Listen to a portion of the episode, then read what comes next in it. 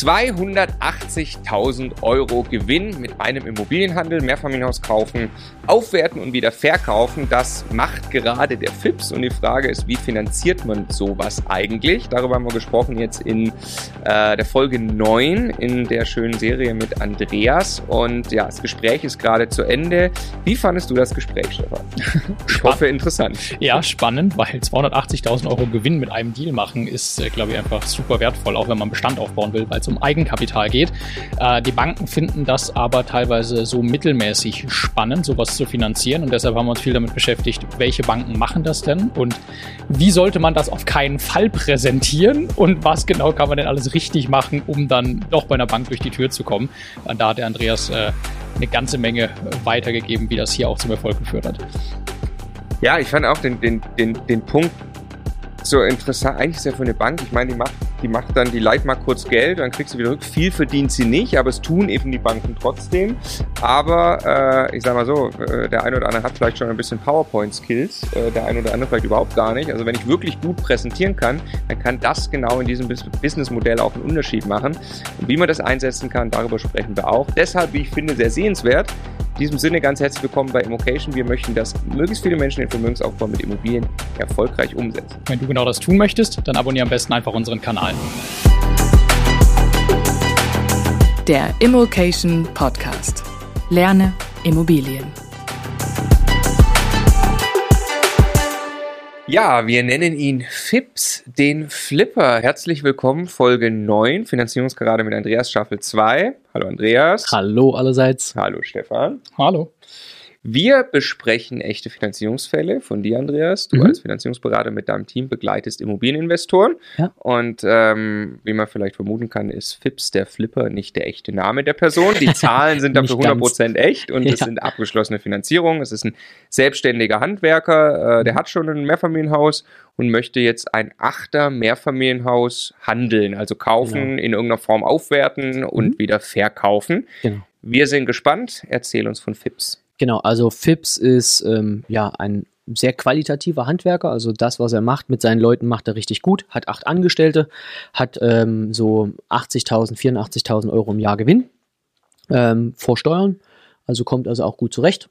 Hat sich ein gutes, kleines, feines Unternehmen aufgebaut und ähm, hat jetzt nicht nur ein Mehrfamilienhaus, der hat schon vier Mehrfamilienhäuser mit 20 Wohneinheiten im Bestand und hat halt so für sich festgestellt, Mensch, als Handwerker Ach, vier hat er. ja, ja, vier hat er, Vier, genau, okay, richtig. Vier. Ähm, kann man halt auch mal immer Fix und Flip machen. Ähm, er kannte das nie unter diesem Namen und hat sich da jetzt auch nie durch YouTube-Videos oder sonstiges da irgendwie damit beschäftigt, sondern das ist, ja, er ist, er ist bauernschlau. Er hat sich das selber alles so, äh, äh, Ist ja cool. Also er macht quasi Fix and Flip und eigentlich hat ja Genau. nur das Internet ein Wort darüber gelegt. Richtig. Im Endeffekt äh, genau, ist er er macht, Immobilienhändler. Genau, richtig. Und also noch nicht professionell. Also er hat jetzt zwei Deals gemacht. Also einer liegt schon beim Notar. Da ist es so, dass er 100.000 Gesamtinvestitionskosten hat und wird 30.000 Gewinn machen mit einer Wohnung. Und ähm, also da ist quasi schon, da ist, da ist dann zu dem Zeitpunkt, wo die Anfrage gestartet hat bei uns, war quasi äh, eine Woche später der Notartermin. Das heißt, da war schon mal alles safe. Und den zweiten Deal, der war noch offen, den hat er gerade quasi am Modernisieren gehabt. Eine ganz kleine Eigentumswohnung, 40.000 Euro, wird aber auch um die 30.000 Gewinn machen. Ähm, und ja, macht das halt mit seinen Handwerkerpreisen, ne, mit seinen Leuten.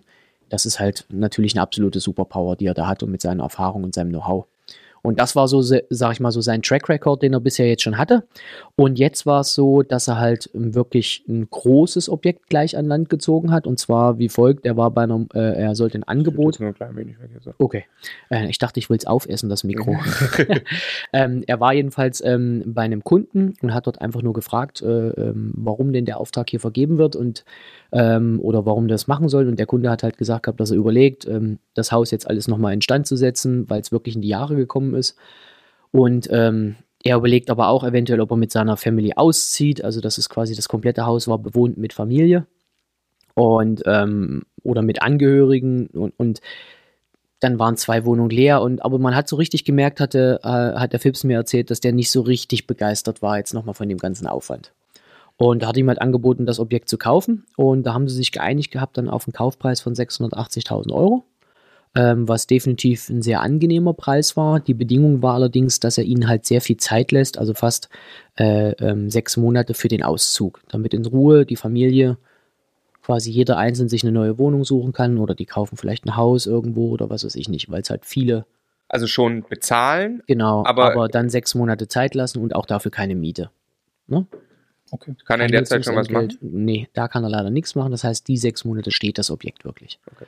Ähm, aber das war halt der Grund, warum er wirklich so einen exorbitant guten Kaufpreis bekommen hat, weil er hat dann geplant, dass er ungefähr nur 120.000 Euro reinstecken muss und also 800.000 äh, Investitionskosten hat ohne Erwerbsnebenkosten ähm, für das 600 Quadratmeter Objekt. Baujahr 1930, acht Wohnungen. Wäre das fair, wenn man sagt jetzt, keine Ahnung, äh, wenn das ein 10%er wäre, dann wären das 60, 60 68.000 Miete im Jahr, lass das äh, 30, 40, 50. Wenn man irgendwie 10, 20.000 müsste man so in Gedanken nochmal auf den Kaufpreis So- um für so die sechs ungefähr, Monate genau. irgendwie so, ne? Richtig. Und ähm, aber dann wäre es trotzdem noch ein Ja, Wahnsinnsstil. immer noch super. Absolut, weil er äh, kann das realistisch so ähm, vermieten, dass er es für 8,25 Euro, das war so sein Plan, vermietet bekommt. Dann ist das ein 5,5 Prozenter, wenn er es dann für 1,08 Millionen verkauft.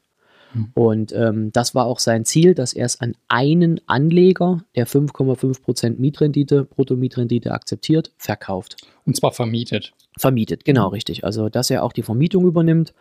Und das ist in der Gegend dort überhaupt kein Stress gewesen. Ähm, und der kennt sich auch dort super aus, ist überall bekannt. Also quasi, wenn der sagt, hier, ich habe da was, dann kriegt er das auch sofort voll. Und da war es letztendlich jetzt so, ähm, den Kontakt haben wir bekommen über einen äh, Immobilienmakler, mit, äh, für den wir immer die Finanzierung machen für seine Kunden. Und zwar aus dem Grund war es so, ähm, ich sag mal, der Fips ist echt ein toller Handwerker, hat das kaufmännisch auch im Griff. Aber sagen wir es mal jetzt so, wie formuliert man das höflich? Er ist jetzt nicht unbedingt derjenige, der auf kaufmännischer Augenhöhe mit einem Banker spricht. Mhm. Ist eher hemdsärmlich, oder? Naja, hemdsärmlich, ich weiß jetzt nicht, ob das dann des, zu despektierlich klingt. Sagen wir mal, er spricht halt so wie auf der Baustelle.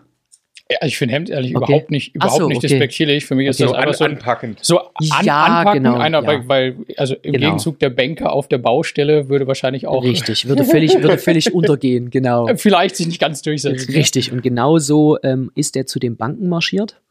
Und die Banken haben ihn eiskalt abblitzen lassen. Mhm. ähm, oder haben ihn meistens, das hat er gesagt, am Anfang versprochen, geht alles. Und dann kam immer zurück, geht dann doch nicht. Was, was, was steckte dahinter? Also ich glaube, also wenn ich werde ja noch ein bisschen was erzählen, wie es gelaufen ist und wie wir es dann optimiert haben. Also ähm, bei den Größenordnungen, wir sprechen hier jetzt nicht mehr von, 500 äh, von 50.000 Euro in einer kleinen Eigentumswohnung, 10 Jahre fest, 2% Tilgung, sondern wir sprechen hier von einem Business. Ja. Der Grundstückshandel, der, der gewerbliche Grundstückshandel, das ist ein Business. Und er hat sich dort halt einfach nicht präsentiert wie ein Unternehmer mit einem Business, sondern er hat sich präsentiert so, wie man halt sich nicht präsentiert. Und was sagt generell die Bank zum Genau. gewerblichen Grundstückshandel? Das war auch das nächste Learning, was er dann gehabt hat, dass viele Banken gar nicht den gewerblichen Grundstückshandel machen. Also gar nicht auf der Agenda haben, egal, und wenn er einen 100%er mitbringen würde, also gewinnen, dass die es trotzdem nicht tun. Warum soll ich, habe es auch Ja. ehrlich gesagt immer noch nicht wirklich begriffen, warum Banken das überhaupt attraktiv finden, weil die leihen für ein paar Monate Geld zu wenig, sehr geringen Zins, sie verdienen ja quasi nichts damit. und tragen das volle Risiko. Ja, also genau, oftmals, ich sag mal so, bei einer Immobilie ein Rückschlagsrisiko 10, 20 Prozent. Wenn man das einkalkuliert, das ist noch in Ordnung. Ne? Aber ansonsten hast du vollkommen recht, sie haben viel Aufwand für wenig Ertrag. Und deswegen gibt es halt viele Banken, die es einfach nicht wollen. Wenn ich professionelle Immobilienhändler mache, äh, dann geht das auch wieder. Dann ist, wird das zu einer Mischkalkulation. Wenn die ne, zwei, drei, vier Mal äh, äh, mindestens kommen oder sogar jeden Monat einmal, dann wird das für mich ein Durchläufer irgendwann. Oder irgendwann einfach eine, Eine Linie, eine, eine Linie genau. haben, aus der abgerufen wird, weil einmal geprüft Richtig. wurde, dann, dann, irgendwann ist es bequem. ne? Richtig. Dann ist für die Bank quasi eigentlich ja permanent immer Geld verdienen. Genau. Sie hat permanent auch Einnahmen und hat Richtig. tatsächlich einmal geprüft. Genau, dann ist der Bodensatz da. Aber ansonsten, die meisten Banken haben da einfach keinen Bock drauf. Und man muss ganz ehrlich sagen, es sind in den 90er Jahren so viele Krachen gegangen. Es haben sich so viele die, die Finger verbrannt an Bauträgergeschäften Mhm. oder an Aufteilerprojekten oder, oder, oder. Dass, sage ich mal, viele Banken einfach gesagt haben, okay, das, den Risikoschuh, den ziehen wir uns nicht mehr an. Ist ja, ich meine, es ist ja tatsächlich auch, also bei, bei langfristigem Bestand, neben der Mehrmargen-Thematik, steht dahinter ja eine nachhaltige Ja. Mieteinnahme, die Genau. in aller Regel selten große Rücksetzer erfährt, auch wenn konjunkturell ja. sich mal irgendwas ändert. Aber ob ja. ich jetzt in einem halben Jahr ein Objekt zu dem und dem Preis verkauft kriege oder ja. nicht, das ist ja, steht völlig in den Sternen. Also jetzt, man denke an, an Corona, Absolut. wenn ich da gerade irgendwas im Gewerbebereich gemacht habe. Sieht und aus. wenn dann jemand, der das Geld eigentlich nicht hat, mal eben 200.000 Verkaufspreis fehlen, er hat sie halt einfach dann nicht, um es zurückzubezahlen. Ne? Absolut, bin ich volle Kanne bei dir. Deswegen ist es ja auch wirklich ein zu kalkulierendes Risiko. Und deswegen sagt man ja auch, ähm, die risikoärmsten Flip Flip-Deals sind die, die halt am schnellsten gehen, ne? ja. damit ich ja nicht irgendwie eine, eine Differenz dazwischen habe. Weil so ja. wie du sagst, ich habe genug auch, muss man ehrlich sagen, die, die plötzlich dann Rückzieher hatten jetzt in der Pandemiezeit, wo dann Kaufverträge nicht zustande gekommen sind, weil halt Emotionen im Spiel waren und ja. die Käufer gesagt haben, wer weiß, ob ich noch meinen Job behalte oder ich komme jetzt in Kurzarbeit und sind von Kaufverträgen zurückgetreten oder sonst was. Also da, und die haben die Projekte geplant vor zwei Jahren oder anderthalb Jahren. Also das ist schon ein, ein Bereich, ein Business, wo man sich echt Gedanken machen muss und wo ich auch immer wieder den Glücksrittern sage, das muss ich auch ehrlich sagen, wer da 20.000 Euro auf der Seite hat und will dann eine 300.000er Flip-Deal machen, äh, wenn da nun mal ne, einer mal ein bisschen hustet, und Dann es nicht zu dem kommt. Fällst du um. Genau, und deswegen, und das, bei Fips, der hat sich halt einfach, der hätte jetzt nicht das Unfallrisiko. Also der hat schon äh, ein bisschen was auf die Seite gespart, hat einen Wie viel Geld hat er auf der sechsstellig? Also, ja, der hat sechsstellig auf der Seite, der hat also wirklich gespart. Das ist jetzt trotzdem, muss man auch sagen, für einen Unternehmer, der zwölf an, äh, acht Angestellte hat, ist das jetzt nicht so, dass er reich ist. Das muss man auch sagen. Also wenn in der Firma mal was wäre, weil ich meine, das haftet ja in aller Regel genau. komplett Richtig. fürs Unternehmen und da sind 100.000 oder auch 200.000 am Ende nicht, nicht viel. Nicht extrem viel. Es ist ja. schön Geld, aber es ja. ist ja, sag ich mal, für den, für den Apparat, den er hat, für den Kostenapparat.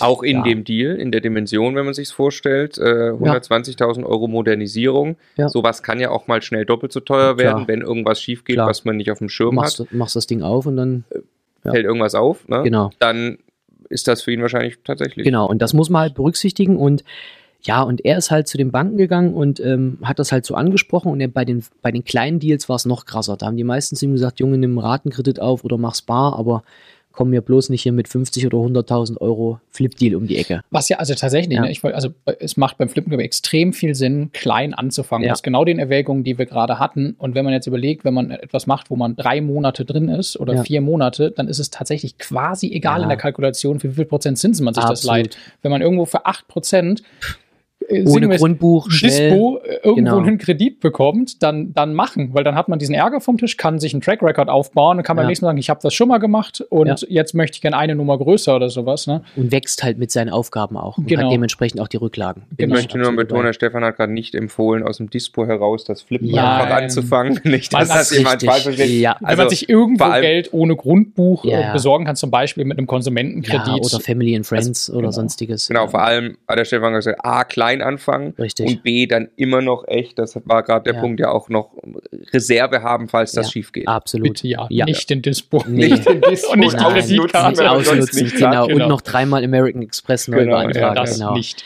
Nee, und dann habe ich eins gemacht, weil er war auch ehrlich gesagt noch nicht so richtig überzeugt, dass er das überhaupt alles braucht. Weil bisher hat er das alles so gemacht und hat selber gemacht. Jetzt hat er halt mal ein, zwei Mal ein Nein bekommen, aber so richtig überzeugt von der Dienstleistung, als der Immobilienmakler das empfohlen hat, war er noch nicht. Und hat auch ganz ehrlich gesagt, ja, ja, na, wozu brauchen Kram und bah und blöd. Also halt so, wie man, na, wie man sich das vorstellt. Und da habe ich einfach eins gemacht und habe ihn einfach mal präsentieren lassen, äh, wie er es machen würde, wenn er jetzt zur Bank geht. Und das war halt, also ich sag's mal so, ein Schmierblatt sieht besser aus. Und das halt für, eine, äh, für fast eine Million oder 800.000 Kreditvolumen mit, das, das war klar, dass das abgeschmettert wird von den Banken. Und daraufhin habe ich ihm erklärt, was jetzt eigentlich bei diesem Flip-Modell oder bei diesen Sachen, was da wirklich der entscheidende Punkt ist und was die Dienstleistung ist oder was man überhaupt tun muss, um einen Bankkredit jetzt zu bekommen. Eins der wesentlichsten Sachen ist natürlich, dass das Objekt top ist. Brauchen wir nicht drüber reden. Das, das Objekt muss einfach gut sein. Aus Sicht der Bank, dass es in einer guten Lage ist, dass es gut eingekauft ist, also nicht zu teuer und ähm, dass das passt. Also die, das, das Objekt muss natürlich rund sein, klar. Das zweite ist, die Präsentation wie ich das Ganze aufziehe. Das heißt, mit einer professionellen Projektmappe, das ist das A und O, weil, der, weil davon überzeuge ich quasi jetzt die Bank. Also wenn es schon bei einer Investorenbroschüre, bei einem Buy-and-Hold-Bestand sehr wichtig ist, ist es bei einer, äh, bei einer Flip-Finanzierung das A und O. Es gibt sicherlich auch mal Banken, die es einfach so durchwinken, weil man sich kennt oder was weiß ich nicht, aber das ist das A und O. Das heißt, die Hälfte der Arbeit, die wir da eigentlich machen, ist diese Projektmappe.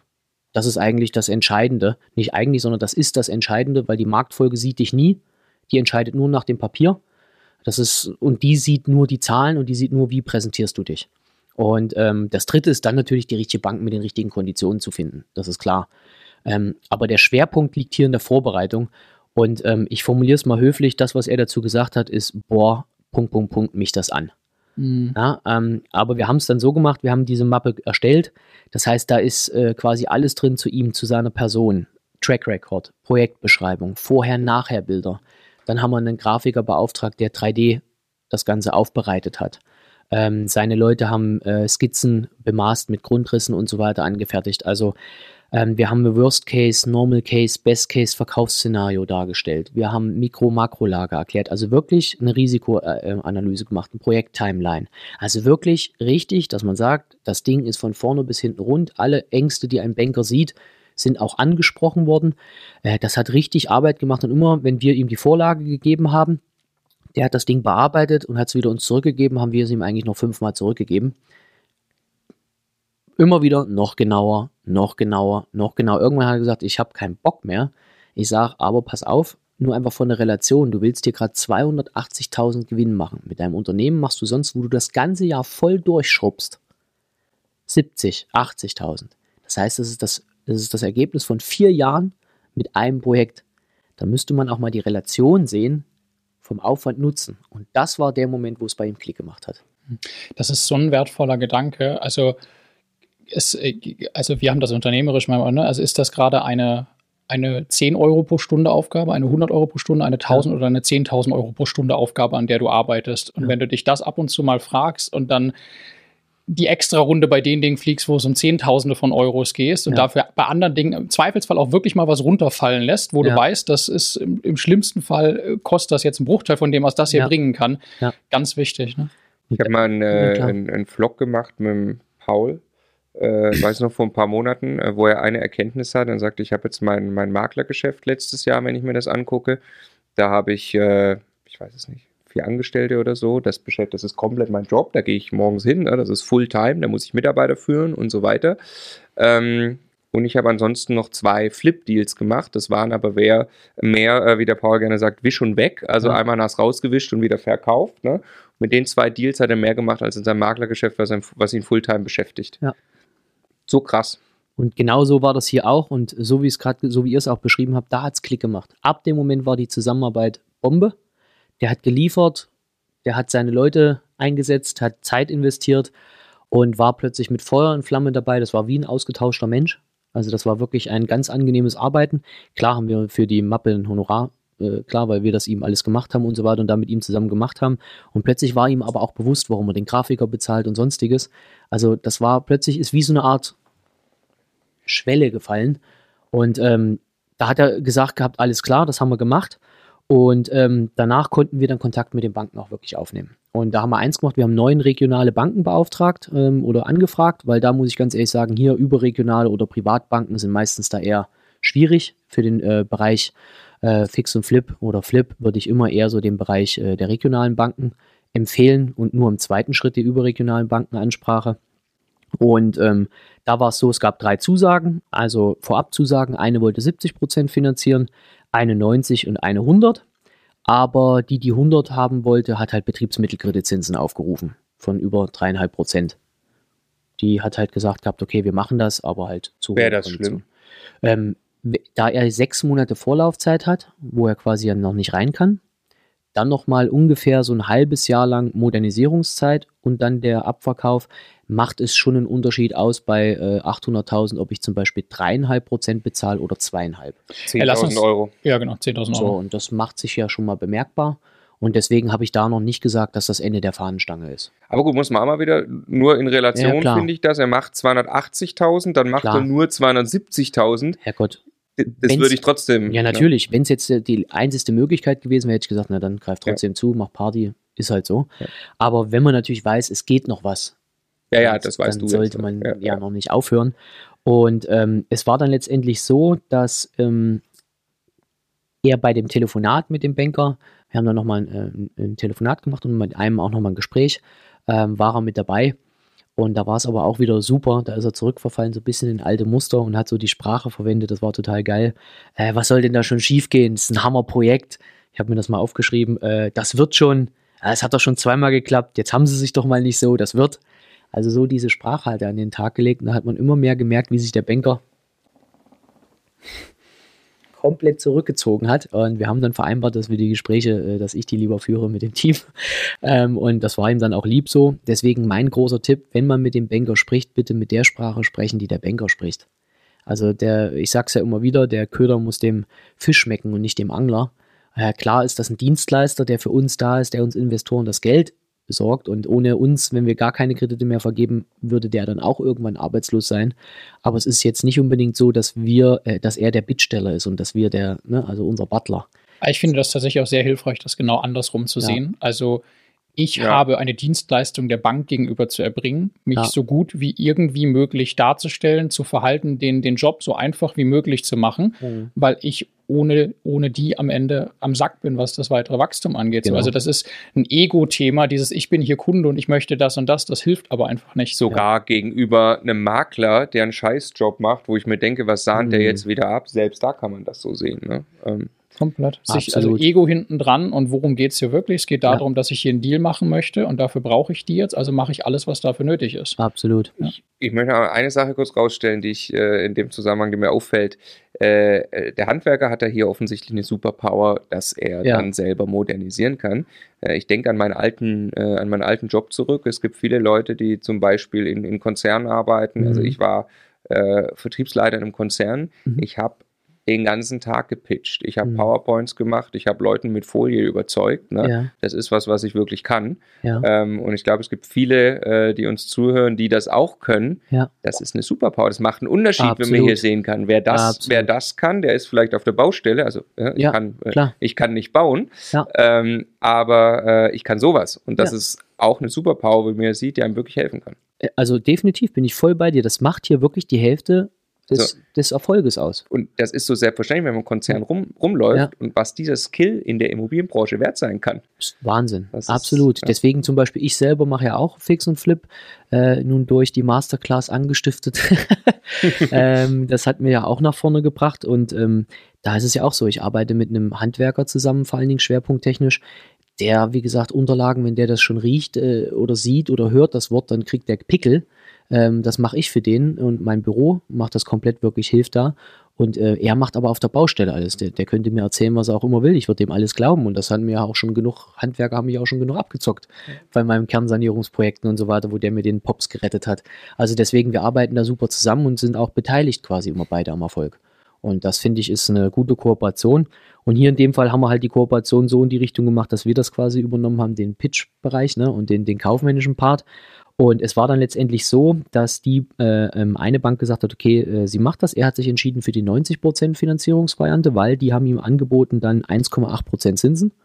Das ist schon mal ein deutlicher Unterschied dann jetzt nochmal gewesen. Ähm, und haben aber zu ihm gesagt, okay, zwei Jahre fest, damit es lohnt. Also er hat ja sowieso geplant gehabt mit ein Jahr mindestens, ne, aufgrund der äh, sechs Monate und nochmal sechs Monate Umbauzeit. Und ähm, haben aber gesagt, wir wollen 2000 Euro Strukturierungsentgelt haben. Also Strukturierungsentgelt, das ist wie so eine Art Bearbeitungsentgelt, was es im gewerblichen Bereich noch erlaubt ist. Im privaten Bereich ist das ja nicht mehr erlaubt. Und das nehmen manchmal Banken einfach vorab, um, sage ich mal, wenigstens eine Mindestmarge zu haben oder die Bearbeitungsgebühren reinzukriegen oder sonstiges. Äh, hat ja zum Beispiel der Martin auch bei seinem Pflegeprojekt jetzt gesagt, bei dem einen Ding, da kam dann die Bank auch um die Ecke und hat mal drum gebeten, hier, Ist ja auch total nachvollziehbar. Also von der Logik ist das ja, Ja.